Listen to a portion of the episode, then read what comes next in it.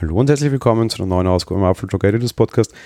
Ja, es ist eine, eine sehr dicht gedrängte Zeit gewesen. Es waren sehr dicht gedrängte Wochen. Wir haben auf der einen Seite durchaus neue Hardware bekommen, nicht vorgestellt, aber bekommen. Und dann war plötzlich die WWDC. Ich bin noch gar nicht dazu gekommen, euch hier in diesem Podcast über das neue iPad Pro 221 zu berichten. Jetzt nicht im Sinne der Vorstellung, natürlich haben wir das gemacht, sondern tatsächlich im Sinne eines kleinen Ausprobiers. Ich habe mir das iPad Pro 2021 mit 12,9 Zoll zugelegt. Ich wollte unbedingt auf diese neue Display-Technologie springen. Das hat vor allem tatsächlich den Hauptgrund, dass mich das Display am iPad Pro die letzten Jahre ziemlich stark genervt hat. Ich bin offenbar äußerst sensibel auf die unterschiedlichen Display-Technologien. Ich habe letztes Jahr zum Beispiel auch ein iPhone 11 probiert, war damit total unzufrieden, weil der Rückgang von OLED auf LED für mich einfach sehr schmerzhaft war. Und mir gefällt auch das LED-Display in iPads nicht besonders gut. Das ist natürlich Leiden auf sehr hohem Niveau. Es sind sehr gute LED-Displays. Am Ende des Tages, es sind LED-Displays. Mini-LED war für mich so ein bisschen die Hoffnung, quasi OLED auf meinem iPad zu kriegen. Es hat ähnliche Vorteile in gewissen Punkten, aber auch gewisse Nachteile, Nachteile, auf die ich heute eingehen möchte. Darum heißt diese Folge auch schon Halo iPad Pro, aber dazu ein bisschen dann am Ende der Folge. Beginnen wir mal bei der Hardware und bei so den äußeren offensichtlichen Dingen.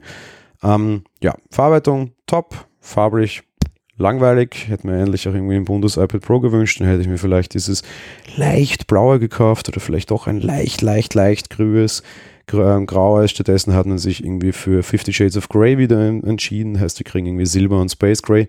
Seit langer, langer, langer, langer Zeit habe ich mir ein, ein silbernes gekauft. Bin auch sehr zufrieden damit.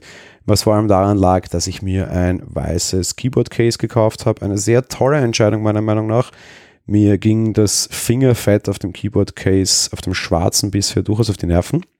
Ähm, und aus, aus, eigener Erfahrung jetzt in den letzten paar Wochen kann ich sagen, aufs Weiß ist deutlich besser. Es zieht nicht mehr Dreck an und man sieht nicht mehr Dreck, als man erwartet hat. Ja, so ein ich sag mal, so, so, eine Schleifspur irgendwie von, weiß ich was, irgendwie was anderem, was sich in der Tasche herumbewegt, ist schon ein bisschen stärker, die kriegt man aber auch leicht raus, aber so diese kleinen, leichten Verschmutzungen, Stichwort Fingerfett, die sieht man eben deutlich weniger. Ich bin mit der Wahl, was Farben betrifft, durchaus zufrieden. Leistung, ja, hat, hat auch viel.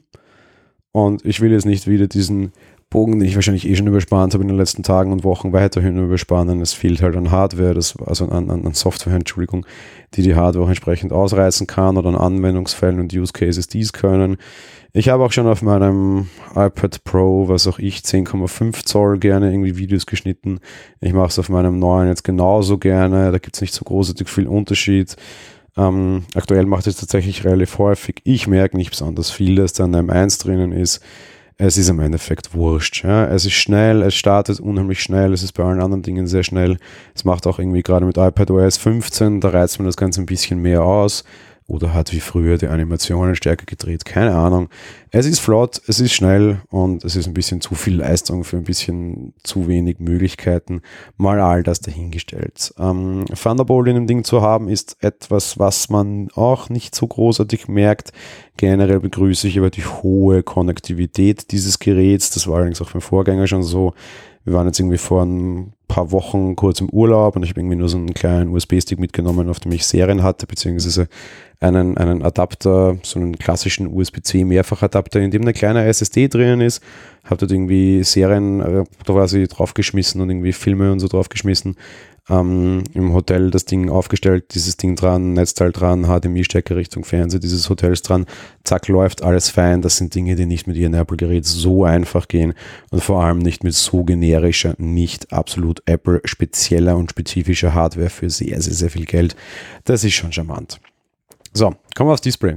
Display, geil. Ähm, der große Vorteil von Mini-LED ist, dass schwarz auch tatsächlich schwarz ist und das merkt man. Der Kontrast ist deutlich höher und es gibt nicht dieses eben ausgewaschene Schwarz. Wenn ein Pixel schwarz bleibt, wird diese Pixel, naja, nein, gleich der Unterschied der Technologie, eigentlich diese ganze Zone nicht aufgedreht. Bei OLED ist es wirklich Pixel für Pixel, bei Mini-LED sind sogenannte Zonen. So ein Mini-LED-Display hat ganz schön viele Zonen. Wenn eine Farbe schwarz ist, dann wird diese Zone nicht aufgedreht, nicht dieses Pixel. Auf der anderen Seite ist aber halt dann das Problem, dass wenn ein sehr helles Element zu sehen ist und rundherum was schwarz ist, dieses Schwarz rundherum sehr wohl beleuchtet wird. Das heißt, dieses Objekt hat im Vergleich zu dem Rest rundherum so einen leichten Schein. Man nennt das Halo. Ähm, klassischer Fall, heller Sternenhimmel, den man sich quasi auf einem Bild darstellen mag. All die Sterne ziehen so einen leicht gräulich schwarzen Schimmer nach, weil eben dort nicht die ganze Zone ausgedreht wird. Ja, ich sehe diesen Effekt. Er ist vor allem stark da, wenn die Hintergrundbeleuchtung sehr schlecht ist, eher Richtung Abend. Und er stört mich nicht. Ähm, es ist normal. Es ist ein kleiner Nachteil dieser Technologie. Fairnesshalber würde ich mir das Ganze auf einem normalen LCD nachschauen, wäre das Schwarz überall so schlecht, wie es auf dem, mit dem Mini-LED bei diesen Halos ist. Die Farben sind besser, es ist alles schärfer, die, die, der Kontrast ist höher. Das macht mir unheimlich Spaß. Es ist kein OLED-Display, es ist nicht so toll wie das OLED-Display. Es kommt denen aber halt zumindest deutlich näher als die alten Mini-LEDs. Ich habe gesagt, mich stört LCD, dann bleibe ich auch. Mini-LED ist ein guter Steigbügelhalter, zumindest in die Richtung. Die Technologie wird auch besser werden. Für mich war es die absolut richtige Entscheidung und ich mag dieses Display. Es ist nicht perfekt, aber es ist auf jeden Fall gut genug und näher dran. Und in den meisten Szenarien sind das Dinge, die man nicht merkt. Soweit mein erster Eindruck. Und ich darf mich heute auch tatsächlich in die Sommerpause verabschieden. Im Juli und August wird es keine Folgen dieses Podcasts geben. Im September kommen wir zurück. Und ich darf auch schon ankündigen, es wird die ein oder andere kleine Änderung geben. Welche das sein wird, ich habe es in den letzten Wochen immer wieder mal schon leicht angedeutet, das hört ihr dann im September. Wir werden wie immer die Sommerpause nutzen, und so Leute, die diesen Podcast schon länger kennen, hören, kennen das, uns ein bisschen Gedanken zu machen, wie es hier weitergeht. Die ein oder andere Änderung sicherlich gemeinsam auch im Rahmen der Redaktion und, und mit Apple Talk Live gemeinsam quasi beschließen, wie es weitergeht. Wie gesagt, ihr hört rechtzeitig. Wir hören uns im September wieder. So viel kann ich euch auf jeden Fall mal schon hoffentlich versprechen. Ich wünsche euch einen wirklich wunderschönen Sommer. Genießt das Wetter, genießt auch im Rahmen all dessen, was möglich ist, ähm, die Möglichkeit rauszugehen und Menschen zu treffen. Und ja, bleibt uns gewogen über den Sommer. Wir hören uns im September wieder. Macht's gut, habt eine schöne Zeit. Bis bald. Ciao.